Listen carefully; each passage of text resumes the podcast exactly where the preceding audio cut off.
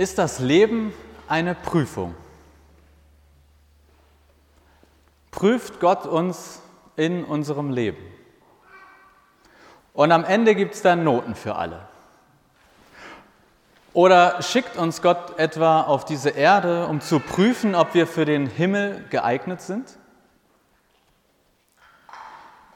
Ich glaube das nicht. Ich glaube es nicht, weil ich die Bibel so nicht verstehe.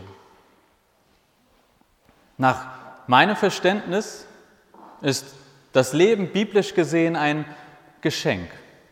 Etwas an sich Gutes und nicht Mittel zum Zweck. Keine Prüfung, um in den Himmel zu kommen. Deshalb die gute Nachricht oder vielleicht hoffentlich eine der guten Nachrichten dieser Predigt, aber eine der guten Nachrichten gleich vorweg. Nein, das Leben ist keine Prüfung, um in den Himmel zu kommen.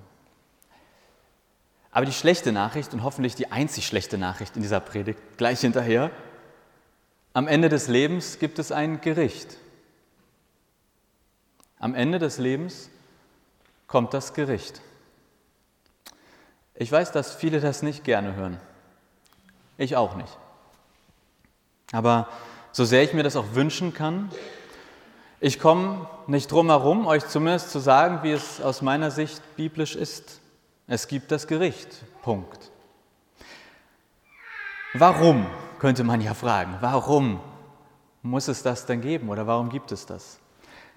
Eine, ich glaube, Grundthese in der Bibel ist, wir können vor Gott einfach nicht bestehen, im wahrsten Sinne des Wortes. Nicht, weil Gott nicht will, nicht, weil wir nicht wollen, sondern weil das Allergrößte, Schönste, Gerechteste, Hellste, das Beste des Besten auf uns trifft. Es gibt am Ende aller Zeiten ein Gericht, weil Gott unendlich gut und gerecht ist, heilig, könnte man vielleicht in so einem biblischen Sprachjargon sagen. Und wir sind es nicht.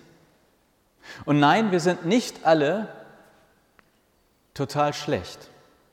Aber ich glaube, man kann sich das ein wenig so vorstellen, wie mit der Sonne und der Erde. Mit Gleichnissen ist das ja immer so eine Sache. Jesus konnte das ganz gut, ich konnte das noch nie so richtig gut, aber ich gebe mir trotzdem immer wieder Mühe. Also das Bild, ich glaube, es ist mit uns und Gott ein wenig wie mit der Sonne und der Erde. Die Erde braucht die Sonne, ohne Sonne kein Leben. Und gleichzeitig, wenn die Erde der Sonne zu nahe kommt, nicht so lustig. Wenn die Erde der Sonne zu nahe kommt, dann sterben wir alle. Und im leicht übertragenen Sinne, so glaube ich, ist es auch erstmal mit Gott und den Menschen. Wer ihm so einfach, wie er ist, zu nahe kommt, nicht gut. Und das ist das Gericht. Der Moment, in dem wir vor Gott quasi von Angesicht zu Angesicht stehen. Und wir stehen da, nicht weil wir da hingeschickt wurden als Prüfung, sondern weil Gott unsere Nähe sucht. Wir stehen da, weil wir genau dafür eigentlich erschaffen wurden. Wir stehen da, weil Gott Gemeinschaft mit uns sucht, ewige Gemeinschaft.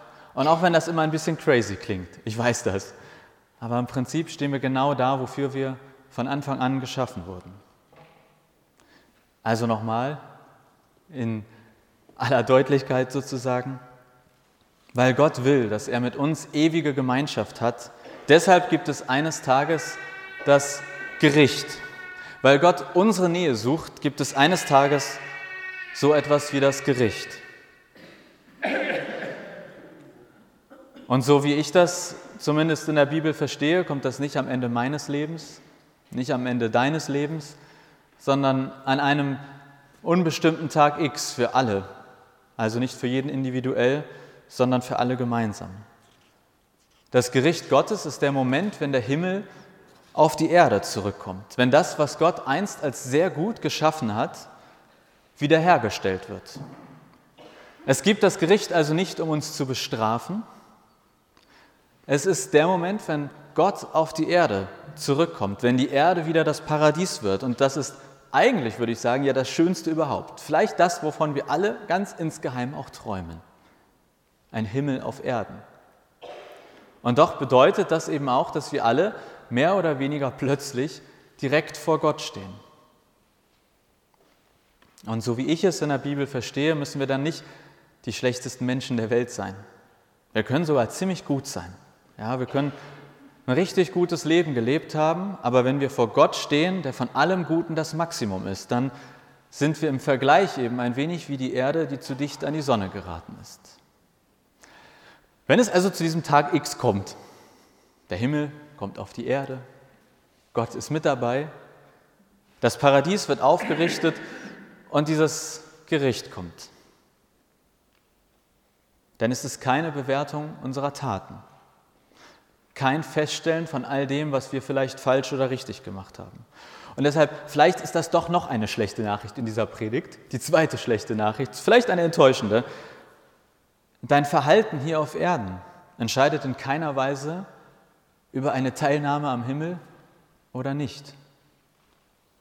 Ob du vor Gott bestehst, wenn er samt Himmel zu uns auf die Erde kommt, darüber entscheidet nicht dein Verhalten, dein Sein, dein Wesen, vor diesem Tag X.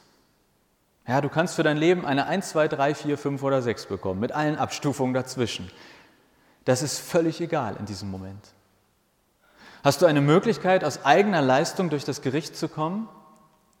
Nein, keine Chance. Heißt das jetzt im Umkehrschluss, dass keiner von uns in den Himmel kommt?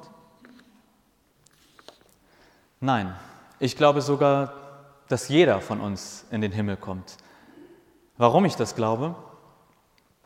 Erstens, weil ich davon überzeugt bin, dass niemand sich Gottes Liebe dauerhaft entziehen kann. Das ist mehr so meine persönliche Meinung. Zweitens, weil ich die Bibel so verstehe, dass es dauerhaft gar nicht die Wahl gibt zwischen Himmel und Erde.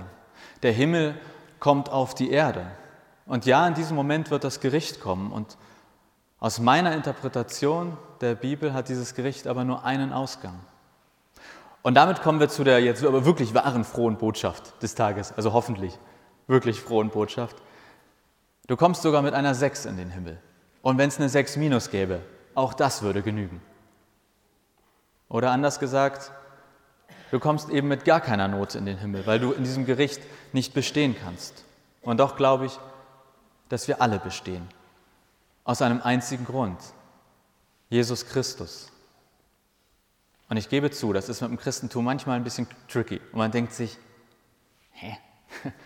Meint er das jetzt so? Aber ja, ich bin mir einerseits sicher, egal was du tust, du hast bei Gott schon verloren. Und andererseits bin ich zutiefst davon überzeugt, egal was du tust, du hast bei Gott bereits gewonnen. Nach göttlichen Maßstäben haben wir alle keine 4 minus, sondern wahrscheinlich eine 5 oder eine glatte 6. Aber auf jeden Fall nicht bestanden.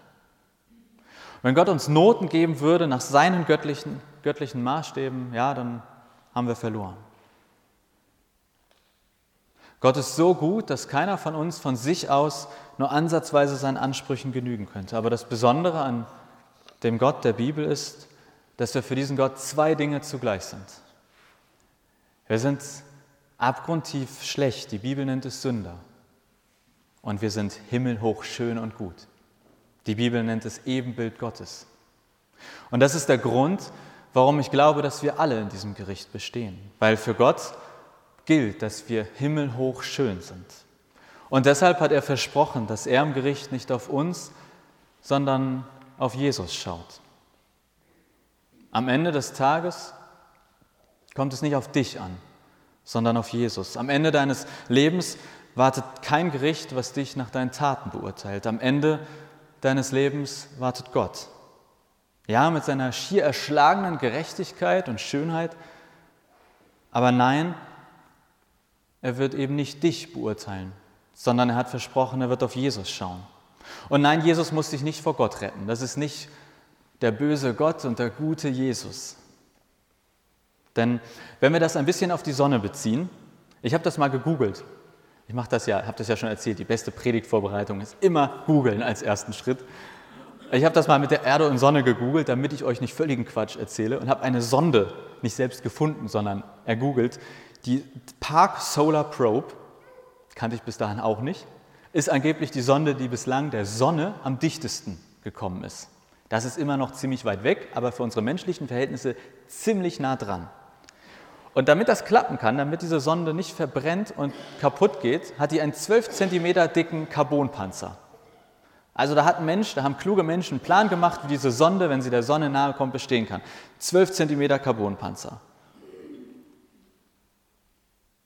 Wer sich der Sonne nähern will, der braucht einen Plan. Unser Vorteil ist, wenn wir uns Gott nähern wollen, brauchen wir keinen Plan, weil Gott uns den Plan schon geschenkt hat. Und es sind nicht 12 cm Carbonpanzer. Es ist Jesus Christus. Deshalb ist Jesus das Entscheidende am Christentum und hat zufälligerweise auch unseren Namen geprägt. Es gibt keinen Weg zu Gott außer Jesus. Das ist für mich die einzige Interpretation, die die Bibel zulässt. Das kannst du doof finden, das kannst du anders sehen, aber ich glaube, dass jedes andere immer um die Bibel herum argumentiert werden muss. Komme ich also mit einer 4 minus in den Himmel? Das war ja so ein bisschen die Grundthese, die mir vorgeworfen wurde. Und ich würde sagen, nein. Du kommst mit gar keiner Note in den Himmel. Und ich würde eben auch sagen, ja, mit einer 4 minus kommst du in den Himmel, genauso wie du auch mit einer 6 und einer 1 in den Himmel kommst. Weil es nicht um dich geht, sondern um Jesus. Und ja, es gibt so etwas wie ein Gericht. Und es ist kein Tagesgericht im Sonderangebot. Aber ich glaube nicht am Ende jedes einzelnen Lebens, sondern dann, wenn der Himmel auf die Erde zurückkehrt. Und wer ist dann alles im Himmel? Nur die, die an Gott glauben, die sich rechtzeitig getauft haben, sich als Christ bezeichnen oder gleich zu Hause schnell wieder in die Kirche eintreten. Könnt ihr trotzdem machen, aber nicht deshalb. Jesus sagt, ich bin der Weg und die Wahrheit und das Leben. Niemand kommt zum Vater außer durch mich. Ja, für mich gibt es da biblisch gesehen keinen Spielraum. Jesus ist der Weg in den Himmel. Und gleichzeitig glaube ich, wenn ich mir vorstelle, dass Gott so richtig auf die Erde zurückkommt und wir im Angesicht vor ihm stehen, würde dann noch jemand an Gott zweifeln? Ich bin mir ziemlich sicher, dass am Ende aller Tage keiner dauerhaft ein Nein zu Gottes Liebe sagen wird. Ich glaube, dass es langfristig gesehen niemanden geben wird, der sich den Himmel auf Erden entgehen lassen möchte. Und ob du dich nun in jungen Jahren, als Kind, als Jugendlicher, als Konfi, irgendwann in deinem Leben, am Sterbebett oder zum Tag X im Gericht nach Gott sehnst. Ich glaube, der Weg ist in all diesen Fällen und zu allen Zeiten immer der gleiche. Jesus. Dann warte ich eben auf die Ewigkeit. Könntest du ja jetzt sagen. Vielleicht hast du dich eh schon mal gefragt, warum du eigentlich schon hier an diese Sache mit dem Gott glauben solltest. Kann man ja später auch noch sich melden anscheinend. Und wenn der Pastor da vorne auch noch sagt, egal zu welchem Zeitpunkt du sagst, ich bin dabei, du bist dabei, warum, warum dann jetzt schon? Auf eine Art würde ich sagen, ja, du hast recht. Ich glaube, es gibt kein zu spät für Gott. Es gibt kein zu spät, um Gott Bescheid zu sagen, dass du jetzt am Start bist. Und zugleich würde ich dir sagen, es mag zwar heute nur ein Hauch von dem sein, was am Ende aller Zeiten ist, wenn wir Gott so richtig nahe sind. Aber aus meiner Sicht gibt es nichts Lohnenswerteres, nichts Aufregenderes, nichts Schöneres, als schon heute mit Gott unterwegs zu sein. Ihm zumindest immer mal wieder für eine kurze Zeit nahe zu sein, sich in den dunklen Stunden bei ihm fallen zu lassen und die Sternstunden mit ihm ausgelassen zu feiern. Ja, das mag alles nur ein kleiner Vorgeschmack sein auf das, was da noch kommt. Aber alles, was ich dir sagen kann, ich finde, dieser Vorgeschmack lohnt sich. Ja, ohne Jesus gibt es keinen Weg durch das Gericht. Und ja, nur mit Jesus geht es ab in den Himmel. Aber nein, das ist kein Grund, das mit Jesus und Gott auf die lange Bank zu schieben. Denn ich glaube, dass jeder von uns eine Sehnsucht nach einem Stückchen Himmel auf Erden in sich trägt. Ich glaube, dass jeder von uns eine Sehnsucht nach zumindest ein Stückchen Gottesnähe in sich trägt. Und der Weg zu einem Stückchen Himmel hier in deinem Leben auf Erden, Jesus. Und der Weg zu einem Stück Gottesnähe hier in deinem Leben, Jesus. Im Hier und Jetzt zu glauben, das ist glaube ich, ein wenig so wie der angenehme Duft aus der Küche für das kommende Festessen. Oder wie die ersten warmen Sonnenstrahlen im Frühling, die den Körper durchfahren. Oder wie der Glücksmoment, der für so einen ganz, ganz kurzen Moment beim Konzert einen durchfährt. Ich kann dir sagen, ich möchte auf keinen Glücksmoment, auf keinen wärmenden Sonnenstrahl und auf keinen appetitanregenden Duft aus der Küche verzichten.